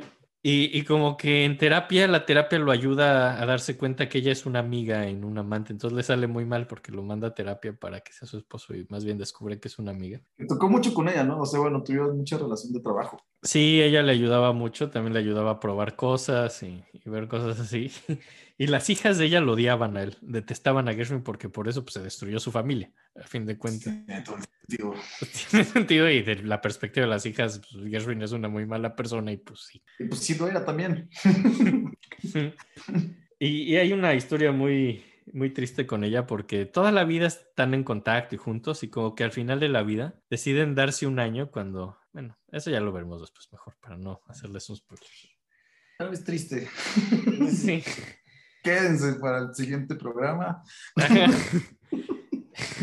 y, y aquí es cuando Gershwin, Gershwin, como dijiste hace rato, todo el tiempo estaba tratando de, de conseguir clases. Tenía cierto complejo de que no tenía una formación académica y siempre, y como conocía por ser una gran celebridad a músicos importantes, siempre estaba tratando de convencerlos de que le dieran clases, ¿no? Lo cual es- sí es muy chistoso, güey. Porque Y, y hay una lista todos muy van a buena. llegar diciéndole, güey, es que eres bueno, ¿no? que te enseñe, cabrón. Ravel le dijo, a Ravel le pidió clases y Ravel le dijo, ¿para qué quieres ser un Ravel de quinta si eres un Gershwin de primera? Es un bonito comentario. Y creo que se lo dijeron varios. Eh, no, Glasunov, Glasunov, el, gran alumno orquestador de Rimsky, que ya vimos, a Glasunov le pide clases de orquestación y Glasunov le dijo, güey, ¿qué te voy a enseñar orquestación si no sabes contrapunto? Lo cual no es un comentario bonito. Pidió clases con Nadia Boulanger, que es, eh, digo, ya, hijo, no sé si algún día hablemos de ella, pero es la gran maestra de muchos grandes compositores. Ella en sí, como compositora, no es como más pasa la historia, sino es la gran maestra de muchísimos. ¿No la mencionamos nunca? Pues no la hemos mencionado, digo, creo que esta es la primera vez, pero digo, y hablando de americanos, es la que le da clases a Copland, no mamar, y pues a Stravinsky y a muchas personas. Pero a Nadia Boulanger también le pidió clases y dijo, güey, tú haces jazz, dedícate a tu jazz, hijo, y además tu estilo de vida y tu desmadre no sirven para alguien que quiera tener una disciplina de estudio. Diviértete, jazz, jazz. Es como lo que le dijo Nadia Boulanger. A Stravinsky también le pidió clases. Y, y Stravinsky le dijo, ¿cuánto ganas al año? Y dijo, 100 mil dólares, que en su época era muchísimo. Dijo, mejor dame clases tú a mí. Yo también quiero ganar 100 mil dólares. Lo cual yo creo que es de los es de mis comentarios favoritos. Sí, es muy bonito. Hasta que en el 32 hay un teoría. En el... Se me olvida Schoenberg, porque jugaba tenis con él. Ah, sí, sí, sí, pero eso... Está padrísimo que juegue tenis con Schoenberg, güey. Porque era un gran fanático de la música vanguardia del momento. Sí, sí, sí, sí. Le gustaba un chingo y también le pidió varias. Sí, a Schoenberg también. Los dos. Pero el que le da clases es Schillinger en 1932, que era, no era un gran compositor, era un teórico. Y pues sí, los compositores estaban ocupados componiendo, no dando clases. Y aparte sabían que él componía demasiado bien como para darles algo. O sea, creo que el único que le habló mal, Glasunov. sí, no, creo que fue el único que dijo como, no, güey, no, no, no, no hay forma. El único que fue mal onda fue Glasunov. Pero Todo lo Schillinger, demás, incluyendo de eso, suena. nos dijeron como, güey, Estás chido, ¿cuál es tu problema? Pero, pero tenía ese, ya bien, ¿no? Pero tenía ese complejo, ¿no? Y bueno, en el 28 hay un viaje que hace a Europa, donde conoce a Kurt Weill, conoce a Lehar, que digo, si no lo han oído es un compositor de operetas, y conoce a, a Berg. Y Alban Berg, digo, es de los compositores más contemporáneos, innovadores, es de esos que hacen ruiditos y como que cambian rolas Berg y, y Gershwin. Berg le enseña su cuarteto, Gershwin le enseña sus rolitas así de jazz. y le encanta, le encanta verga. Y a los dos les encanta, se llevan súper bien Berg y Gershwin. Me encanta que sean músicos tan distantes, pero en la época no era tan distante la idea. no, y Berg lo dijo. Gershwin le dijo, ¿en serio te gusta esto? Digo, siendo tú como el gran contemporáneo, dijo, esto es música y tú haces muy buena música, eso es todo. O sea, no, no, no es música de un estilo, es, la música es buena y tu música es buena. Y ya. A ver, Y ya a ver le gustó. Y pues en este viaje a Europa, cuando va a Francia, como que algo que le llama la atención son los claxons. Y se lleva cuatro claxons de Francia a Nueva York Gershwin porque los quiere usar para alguna rola. Y es está padre. Hay que subir la foto, se las vamos a subir. Sí, de de él con los claxons, sí, sí, lo vi. una maderita, como si fuera un instrumento. sí, sí. Súper hechizo, con los claxons pegados. Y la sonrisa del güey así, miren lo que hicimos. Contentos. Y es cuando hace la siguiente rola que es American in Paris, que es en 1928, que es un poema sinfónico, digo, lo cual es muy saludable porque se sale de la idea de que el piano sea como el elemento central, hace algo sinfónico sin que el piano sea solista. Y esto es donde tiene más influencia lo que decías de los franceses, de, especialmente de Debussy y del grupo de los seis, que es como lo que se nos olvidó. encantaba el grupo seis. Eso está bien interesante también. El grupo de los seis es muy interesante y pues le encantaba y pues sí, el grupo de los seis es también súper yacero a fin de cuentas en muchas maneras. Digo, Miló, muchos dicen que Gershwin es como el que lleva el jazz a la música académica. Digo, es discutible, está la posibilidad de que pues Miló De ganara. le ganara, Miló hizo eso también. Y bueno, de nuevo pues no, no hay desarrollo y de nuevo es como esta forma rapsódica de solo poner tema tras tema. Bernstein, yo creo que sí tiene mucha respetabilidad Gershwin en partes por Bernstein, que lo tocó mucho, lo llevó a muchos conciertos. Bernstein, esta es de las piezas que critica, dice, esta pieza son, pues lo podemos dividir en terceras partes. Hay dos terceras partes que es Gershwin tratando de cambiar de un tema a otro, lo cual es horrible. Pero la otra tercera parte es muy buena, que son los temas en sí, tiene muy buenos temas. Lo mismo que Rhapsody in Blue es un tema tras otro sin desarrollo, pero pues, lo dijo Bernstein, son muy buenos temas. Y como siempre a la gente le encanta, a los críticos y a la prensa no, que ese es como siempre el consenso casi casi. Es una rola interesante, según yo, por Porque es- que tiene a todo Francia y ese mundo orquestal y esas técnicas. Pues en general, el tipo de música era muy fanático. Creo que está bonito ponerla. Vamos a ponerla. Y digo, tiene otra cosa que orquestalmente le agregó cuatro saxofones, lo cual no es nada típico y creo que pues aquí es Gershwin ya orquestando. Sí, Tien- eso está importante, ¿no? Aquí ya es que digo, sus... cada vez más formado, ¿no? Y Creo, creo que los dos grandes complejos de Gershwin como compositor no sin estudios es que no sabía de formas y no sabía de orquestación. Pero aquí hace algo muy padre en orquestación, que es agregar claxons y cuatro saxofones. Sí, sí, sí. Está padre, ¿no? Al que le encanta esta rola es a Toscanini. ¿Ah, sí? A Toscanini le fascinó esta rol años después y dijo, esta es de las mejores piezas americanas jamás hechas. Digo, también se la mama, o sea, tampoco es para tanto, pero pues, Pero qué chingón que Toscanini diga eso. sí, más porque pues era un señor muy crítico, ¿no? En general. Entonces, Les hablaremos de él. pues ahí les va An American in Paris, que pues, el poema sinfónico de Gershwin. Me recuerda a un nombre lobo en París, ¿no? ¿Te acuerdas? Perdón, es un nombre lobo americano en París. Y por cierto, hablando de güey Gershwin judío y hombres lobo, ¿has visto, ¿has visto lo de el werewolf bar mitzvah? No. Eso es de Theory Rock, que hablan del bar mitzvah, el rito judío donde los niños se convierten en hombres. Dice, pero el werewolf bar mitzvah es niños que se convierten en hombres que se convierten en lobos. ¿Qué les cortan para lograrlo? Y está mucho más padre. Busquen Werewolf Bar Mitzvah. Ese es un sketch así, sale en Terry Rock. No tiene desperdicio. Esto es An American in Paris de George Gershwin. Sublizando otra vez, ¿no? En Es- esta, en esta rola no sé si oyeron a la, como a la mitad hay una trompeta así tocando como un blues. Dice en su como descripción que eso es como extrañar a casa, que está el americano en París dando vueltas y de pronto le da como el homesick blues, así que extraña su casa. Pero ya lo dice, bueno, estoy en París, vamos a echar relajo. Se trata de la rola. Qué bonito. Por ahí. Cierto, hablamos de la película Un lobo americano en París. Sinceramente la buena es la de Inglaterra. El hombre lobo americano en Inglaterra. Esa sí está chida, por si la quieren ver. Ajá, o, la versión así de que hicieron en la Guerra Fría, un hombre lobo americano en Bucarest.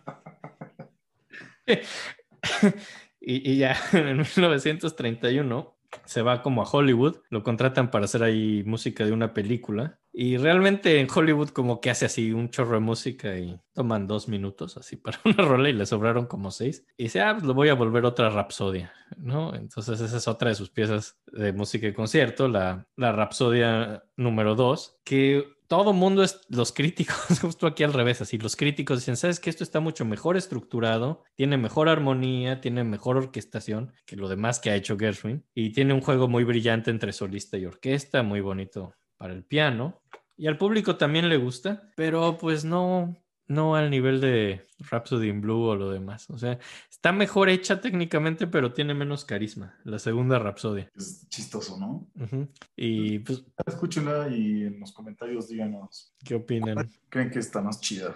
Ajá. Eh, Creo que es como para hipsters, ¿no? Decir que les gusta más la Rhapsodia 2 que la Rhapsody in Blue, pero bueno. Sí, a.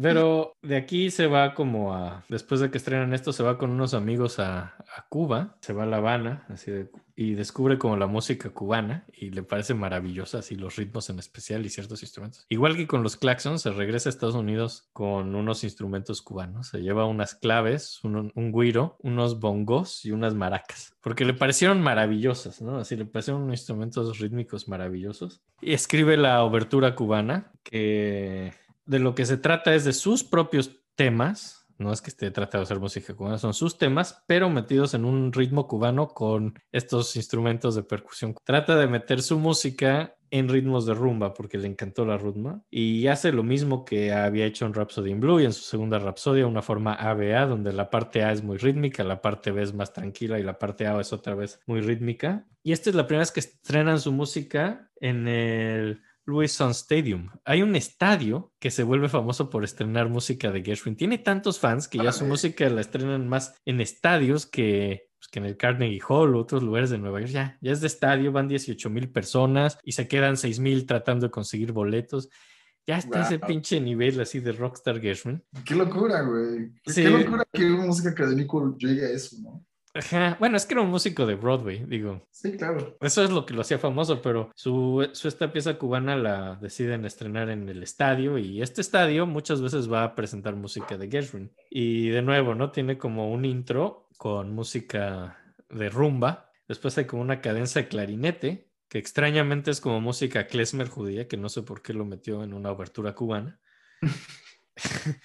Y después hay como, y este tema es el tema B, esto lo lleva a un tema B que es como contrapuntístico y es canon. Ahí es donde se nota que estudió con Schillinger porque de pronto está haciendo cosas realmente académicas que no sabía hacer antes, como contrapunto y cánones. Entonces lo podemos ver intentando hacer un canon que bueno, que acaba en un ostinato en canon, o sea, ostinato es repetir muchas veces una frase y acaba regresando como al tema de rumba. Cuando estrenan esto, como que Gershwin lo que quería es que resaltaran mucho sus instrumentos de percusión especiales que trajo a Cuba y pidió que separaran los percusionistas junto al director, así hasta delante de la orquesta, pero quedó muy decepcionado del primer concierto porque en un estadio, pues como que se perdió un poco el efecto, así no sonaba tan güiro, tan fuerte un güiro como para sonar en todo un estadio, entonces como que se perdió un poquito lo que intentó hacer. Y no sé qué dices, ¿ponemos la obertura cubana o no?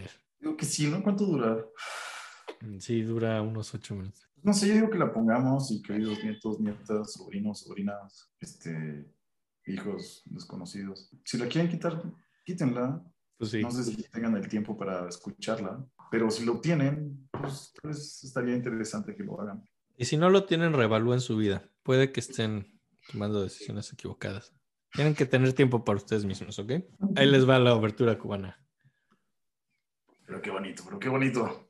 Es Gran rola de Gershwin. Yo, yo no sé esta por qué no la tocan más. Es, es de mis Sí, es favoritas. de. ¿Cómo? Que sí es de las más chidas que hay. Sí.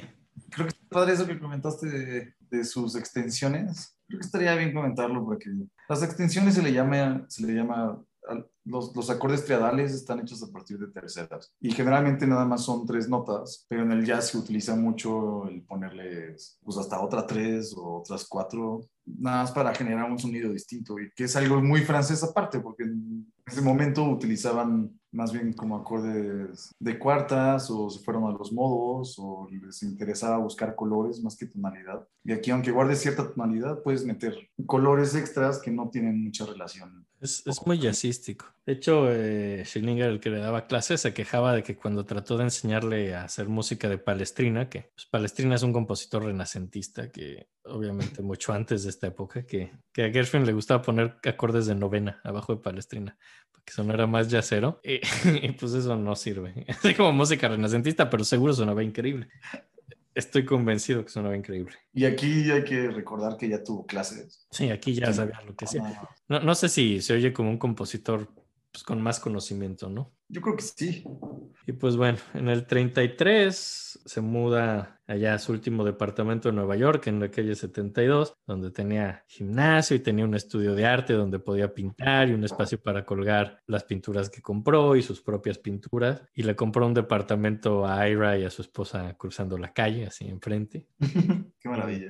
Sí, y en el 34 hace como su última pieza así de concierto de este tipo, que es la de variaciones en I Got Rhythm. I Got Rhythm es una de las canciones que escribió en Girl Crazy, esta obra de teatro de Broadway donde tocaron Glenn Miller y Krupa y toda esta gente. Es una de las canciones que hizo para esa obra y decidió hacerla como unas variaciones. Y es de estas rolas divertidas que tenía. Entonces ahí mezcla un poco de su Broadway con su música más clásica. Y hay unas variaciones muy interesantes. Hay una variación que suena como su versión china. Órale. Y, en, No su, es- en su concepto de música china, lo que él decía es, ah, suena desafinado, como las flautas chinas. Entonces hacía que las not que tocaran medio el piano, medio así, embarrando las notas como si tuvieras los dedos gigantes. Órale, qué bonito, qué bonito. Y hay como una variación de strippers, así como de desnudistas, así que sí suena como muy cabaret. Está padrísimo. Y tiene, digo, y esas son como las divertidas, pero hay otras variaciones que son expansiones y contracciones del tema, que es ya algo súper académico que se ve que ya aprendió con Schillinger, así cosas más técnicas. Sí le tomó un tiempo. Al final lo logró, al final encontró un maestro y está padre que se representó. Sí, logró mejorar y, y pues esta música al parecer viene de muchas improvisaciones de piano que hacía, le gustaba cuando estaba en las pedas y esto es de las que le gustaba improvisar. En I Got Rhythm y hacía variaciones de esto, entonces lo volvió pieza orquestal. Y digo, hay un par de piezas más, hay música de piano solo, hay unos preludios. En algún momento tuvo la intención de escribir 24 preludios, así como Chopin o como Bach en clave bien temperado, uno en cada tonalidad. Él quiso hacer también eso, solo hizo tres, no, no 24. Pero su intención era llamarlo de melting pot, así que es como, pues todas las personas, las culturas diferentes de Estados Unidos y quería como hacer un preludio como de cada cultura, hacer su preludio chino y su preludio irlandés y su preludio judío y su preludio negro y quería como pues englobar a las diferentes culturas de Nueva York. Nunca acabó de hacer eso. Tiene también en piano Escucho maravilloso. es una idea extraordinaria y es una lástima que no lo haya hecho. Tiene por ahí el George Gerwin's Songbook, que básicamente tomó todas sus rolas de Broadway que son cantadas y las pasó como a piezas de piano. Esta época también, creo que ya, por lo que yo vi, man, como que dejó de trabajar un poco en Broadway y se fue a Hollywood, ¿no? Eh, aquí todavía no. Aquí sí deja de trabajar en Broadway y en su música de concierto. Eh, Broadway es ya después de la Gran Depresión, en serio hay muchos problemas económicos, ya no sirve igual y tampoco está tan contento. Pero más que irse a, a Hollywood, a lo que se va es a escribir una ópera. Ah, claro, supuesto. Sí, se, se va a escribir su ópera. No, no, no es una idea nueva. Después de esta música de concierto y de Broadway, como que ya en el principios de los 30, 32, ya tenía idea de hacer una ópera. Es algo que traía en mente desde tiempo atrás. Al principio quería como hacer una ópera estilo judía, americana. Quería hacer una que se llamaba The Book, que es como de un fantasma, es una historia judía de fantasmas que se meten en cuerpos vivos y son de posesiones así como medio demoníacas, pero alguien ya le había ganado el, los derechos de autor de eso, entonces ya no lo hizo. No mames, ¿En serio? Es una pena. Lo hizo un italiano, pero y al parecer salió medio culero. Puta, Pero- verga, aparte ni siquiera salió bien. No, es la pena. Y también quería hacer otra como de inmigrantes en Nueva York, que era otra idea que él tenía. Como que en general toda su idea era de hacer como pues, de minorías. Él era un fan de las minorías. Y a fin de cuentas, no hizo su ópera judía, no hizo su ópera de minorías en general, pero decidió hacer su ópera negra, que es como la otra cultura que ama, ¿no? Así es. Gershwin, digo, era genéticamente judío, pero pues su música era siempre mitad negra, mitad judía. Y por todo lo que hablamos hace rato, ¿no? Creció entre esas dos culturas, básicamente. Y tenía un gran oído, entonces logró robarse media cultura negra, así nada más de oír. Y en el 32 busca a, a un escritor del sur de Estados Unidos que escribió algo que se llama, que se llama Du Bois Hayward, es un escritor que escribió una ópera que se llama Porgy, que se trataba pues de gente negra que... Y a Gershwin le trató que le gustó que era la primera ópera negra que pues los trataba como seres humanos multidimensionales, con ideas y que los humanizaba, digo, después de cosas muy racistas. Y pues él quiere llevar esta historia que le parece maravillosa a la ópera, pero se muere su papá, lo cual es una pena porque era un señor muy simpático. Seguramente fue en un elevador del cielo, ¿no? Se fue en un elevador al cielo No hay duda de eso. y la pospone hasta 1933. Nosotros tratamos de hacer este programa lo más socialmente aceptable, Ajá. pero sabemos que no hay tanto problema cuando hablamos de Tlaxcala porque hay muy poca gente. Es por, por estadística. eh, Esperamos que si hay un problema, los números nos respalden. Que, que sea más la gente que le hizo gracia que la gente que se enojó. Entonces, es un volado. A lo mejor estamos sobreestimando nuestra propia gracia, pero. Es muy, es muy viable. Ajá, pero bueno. Entonces lo pospone hasta el 33 porque estaba triste porque se murió su papá. Y bueno, esta ópera no la quiere estrenar en el, en el Met, que es donde son la mayoría de las óperas de Nueva York, porque dice que es que quiere llevarlo a un público más general, no tan snob. Quiere como que sea más popular. Quiere que sea un cast negro. Quiere que las personas que estén en escena sean siempre negras y prohíbe que esta pieza se cante por gente que no sea negra. Eh, que está muy bien, digo, después de ver todas estas cosas de, blackface y gente que se pinta de negro, lo cual era muy ofensivo, está bien que le dé su lugar a las personas negras en una ópera negra y que, bueno, sean ellos los que lo canten. Y eso ayudó mucho porque fue de las cosas que hicieron que muchos artistas se pudieran dar a conocer porque tenían que usarlos. Se me hace un dato muy interesante. No, es padre. Y, y Gershwin, digo, a pesar de que hay cosas que luego son percibidas así como estereotípicas así, era realmente una persona muy... Era un gran aliado de la cultura negra, si así queremos verlo. Era, no solo era fan, sino que en serio se llevaba bien y creo que tenía buena fe en lo que hacía.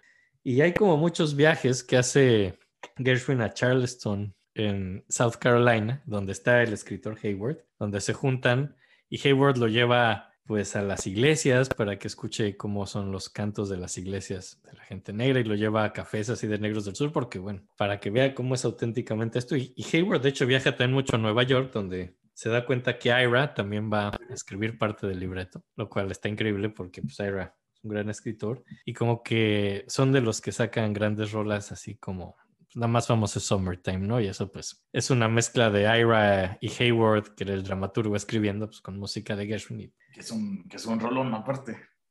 Summertime, Summertime es a poca madre y digo, y si no han oído la versión de la ópera, seguro han oído una de las millones de versiones y de covers. ¿Cuál, cuál fue tu primera versión de Summertime? ¿Cuál es la primera vez que lo oíste? No sé si me equivoco, pero creo que Janis tiene una, ¿no? También fue mi primera, la de Janis Joplin. Dije, qué bonito. Sí, y Creo que después fue Fitzgerald. probablemente. Son de las más famosas. Ujú. Y en esta ópera, pues no solo es Summertime, digo que es de las primeras rolas de la ópera, después de como el intro empieza con Summertime. Usan ese tema cada que hay un ser humano protegiendo a otro, como cuidando a otro, porque es como una canción de cuna, a fin de cuentas. Entonces es un ser humano cuidando a otro, es, es muy conmovedor y, y, puta, es muy, es muy emotivo. Esa, esa rola sí, sí me puede. Hay que tratar de cantar el mero inicio, ¿no? La de tres. Tres. Summertime.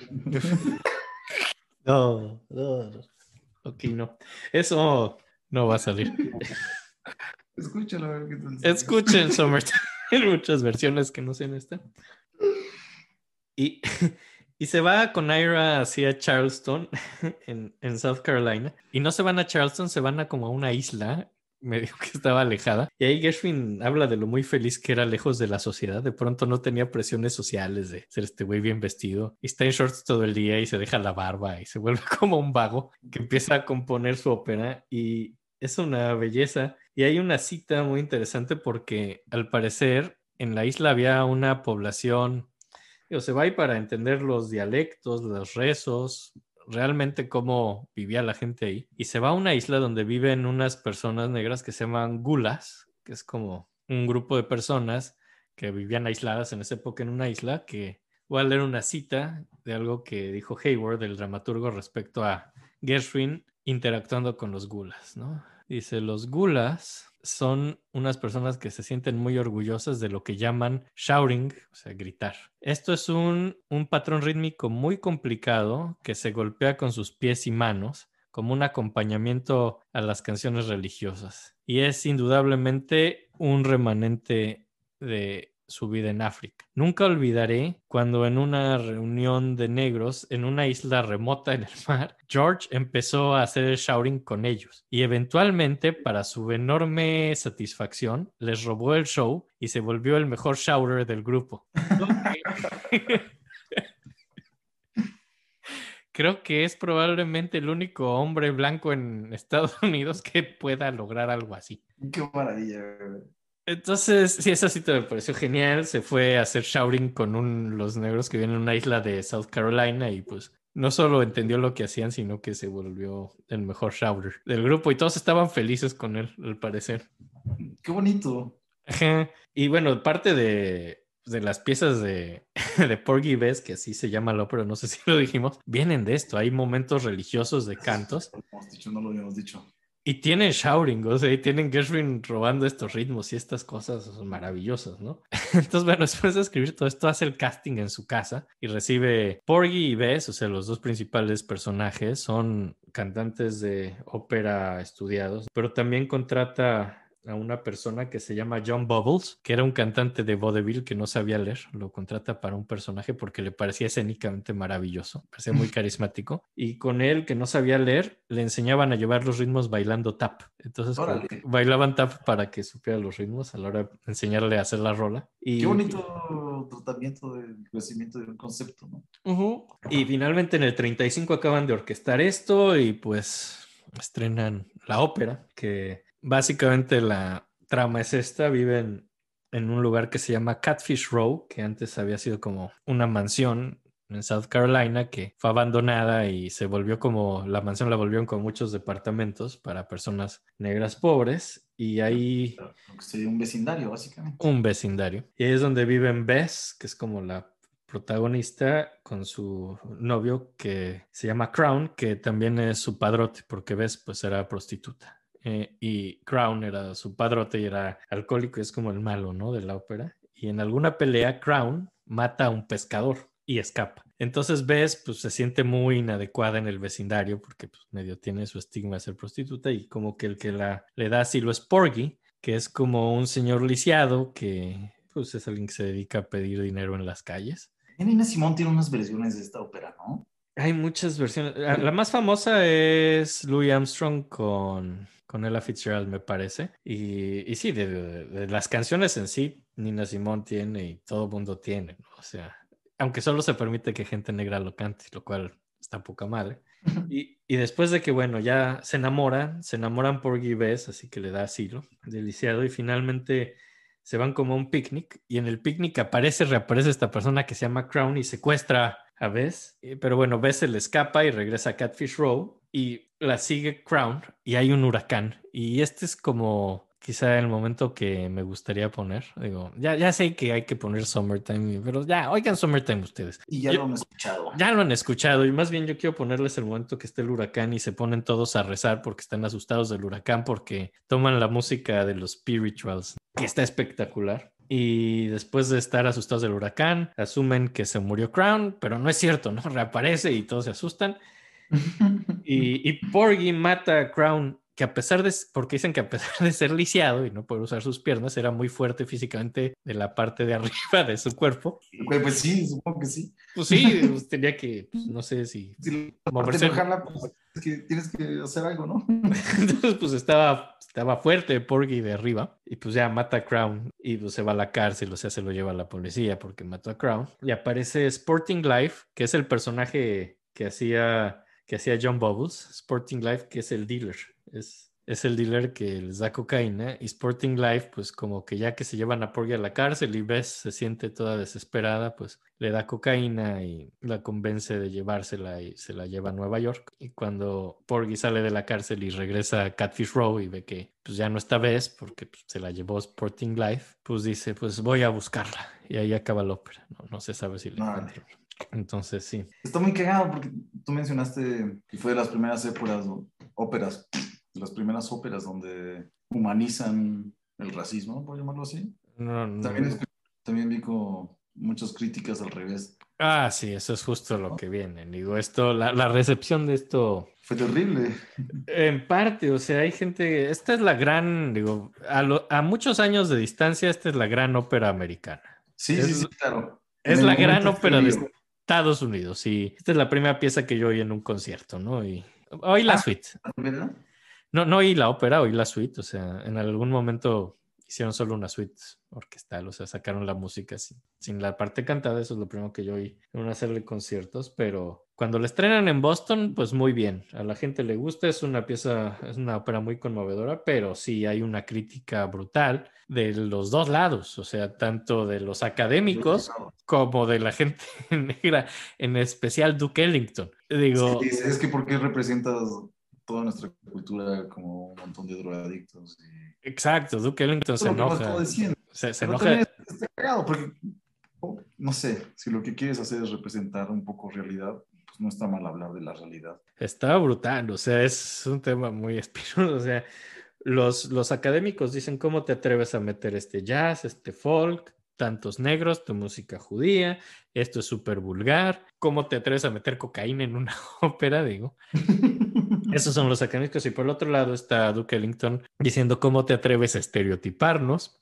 Exacto. No todos somos así, gente que habla dialectos ignorantes y es drogadicta y prostitutas. O sea, Lo cual es muy interesante porque la forma de enriquecer de Duke Ellington y de muchos otros jazzistas de ese mundo era tratando, es más, desde Louis Armstrong, ¿no? Como tratando de enseñar que pues, nada más son personas normales y que son geniales y que tienen cualquier cosa necesaria para poder pertenecer a un mundo racista donde no los quieren. Y por el otro lado sí existe este mundo, ¿no? Está cagada ese dilema es muy complejo, digo, y, y a fin de cuentas, con el mejor corazón posible. y a fin de cuentas estoy convencido que Gershwin lo hizo pues, en buena onda y, y la obra que, de la que lo tomó era la primera que intentaba humanizar a la gente negra y darles multidimensionalidad y dar personajes y, y enseñar Sí, un drama.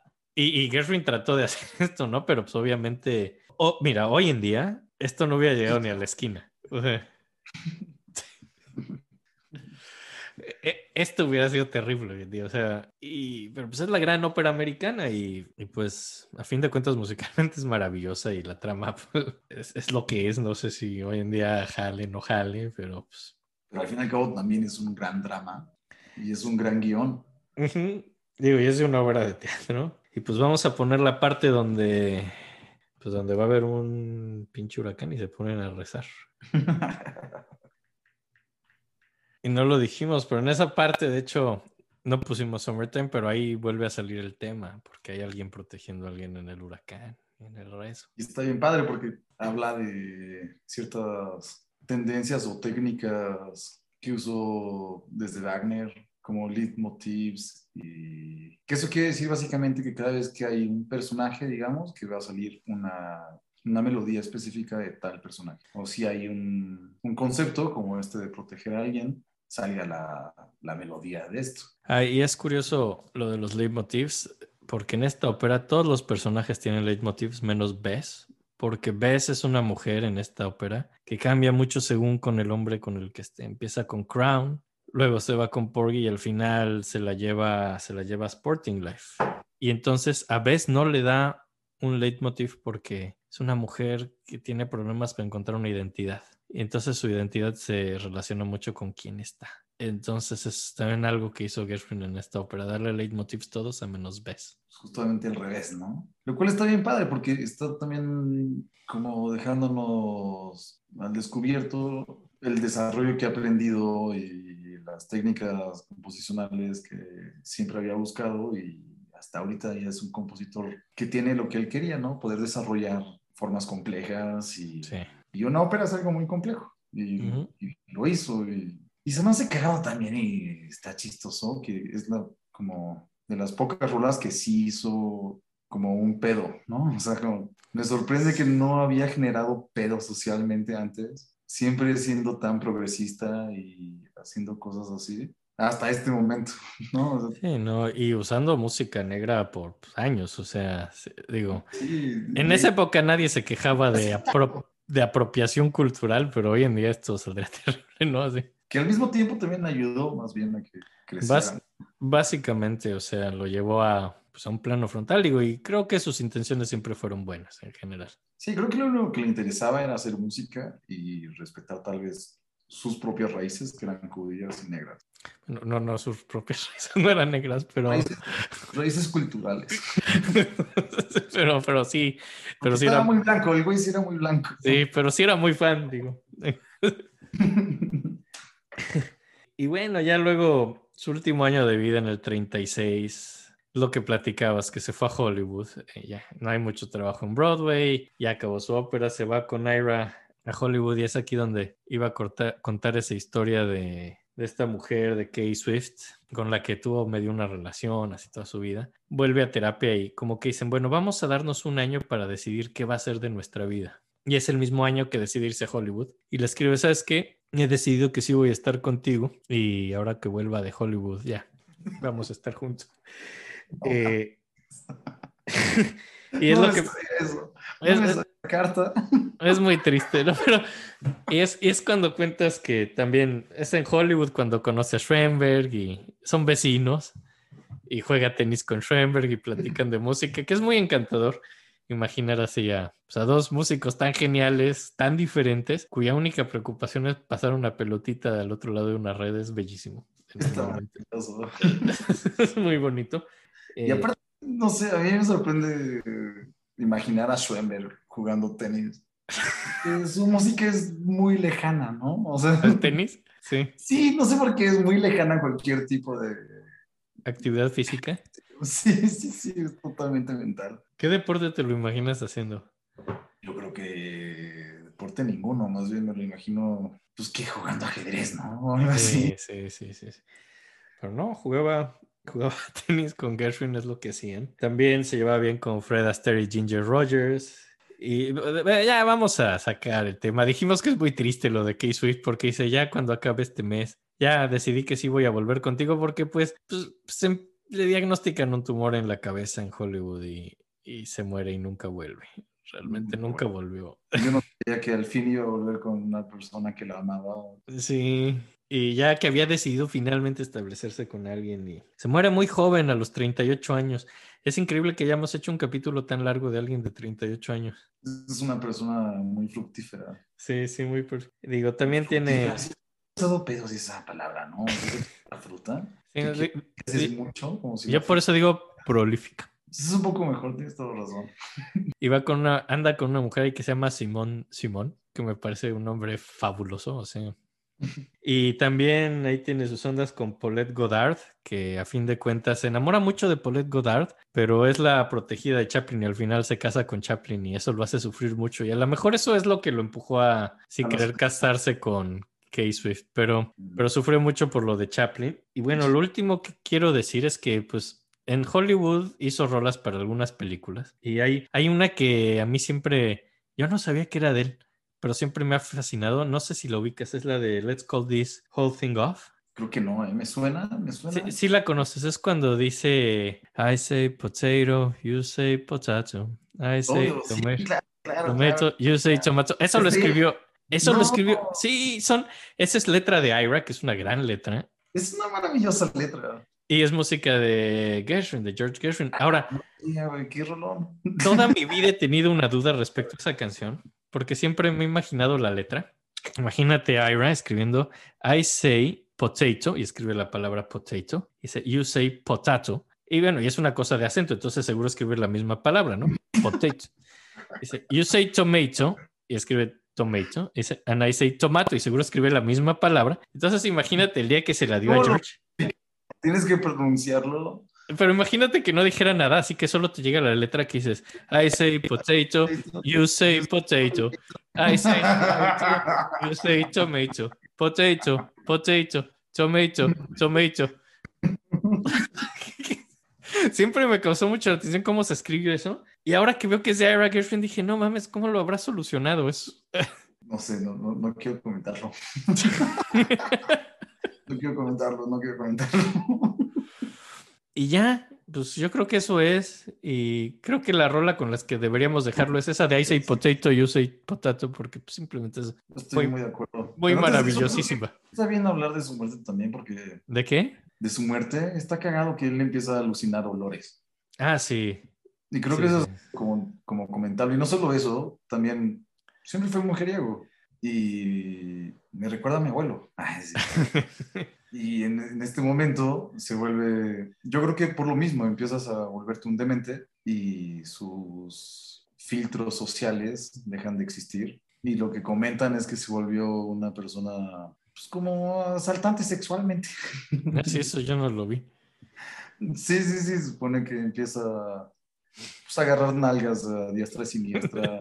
empieza a ser una persona bastante extraña y yo pensé, o sea, en algún momento menciona que como vivía con su hermano y la esposa, lo corren.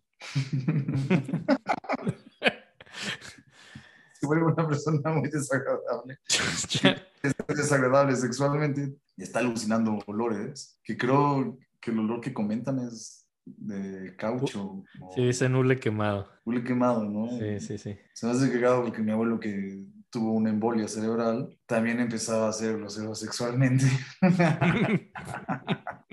No, él, no alucinó olores, pero Sí, hace dije, ese va a decir que su abuelo alucinó olores, no solo estaba dando nalgadas. Nada más es más importante comentarlo porque los queremos. Y por favor, si ustedes empiezan a alucinar olores y empiezan a hacer vulgarmente, culturalmente violaciones, vayan al doctor. Chances están locos y no solamente son una mierda.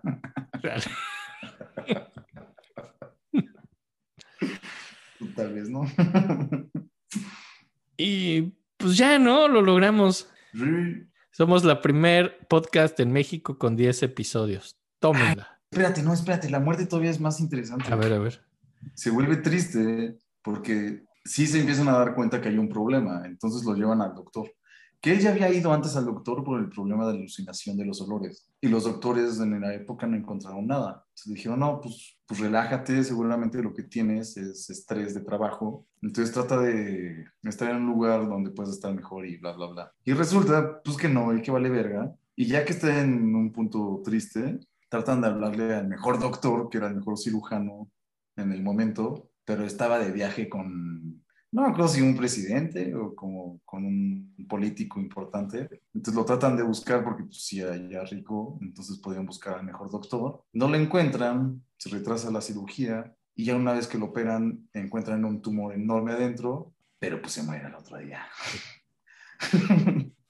entonces se vuelve un problema de que no sé si tal vez como porque se esperaron a encontrar el doctor Y Ira vive muy culpable el resto de su vida. Sí, y es aparte una persona que se vuelve muy exitosa. Así Ira luego trabaja con más gente, vive hasta los ochentas y Ahí está el otro hermano que no os había comentado, pero se vuelve también parte de este, de este mundo de músicos. Y no sé si viva de la fama o no, la verdad es que no conozco su arte, pero, pero pues está bonito. ahí, ahí, ahí- hubo un tipo que decía que era hijo ilegítimo de Gershwin y trató de demandarlos. No, nunca jaló, pero sí. Pues lo logramos. 10 capítulos, como nadie lo ha logrado en México antes.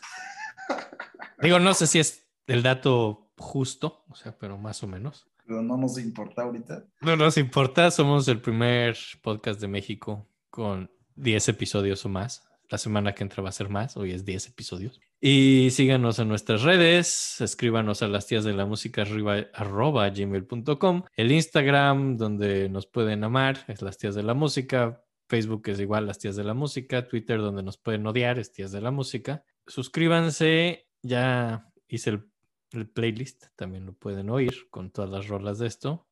Y muchísimas gracias a, a nuestro querido sobrino que nos escribió recordándonos que tenemos que subir el playlist. que tenemos que hacer un playlist y pues ahí está. Eh, y bueno, por favor, por favor, no, no, no coman en la sala, se pueden ensuciar. Sí, cierto. Y si pueden, lávense las manos antes y después. Y los queremos mucho y esto es Let's Call the Whole Thing Off. Bye bye.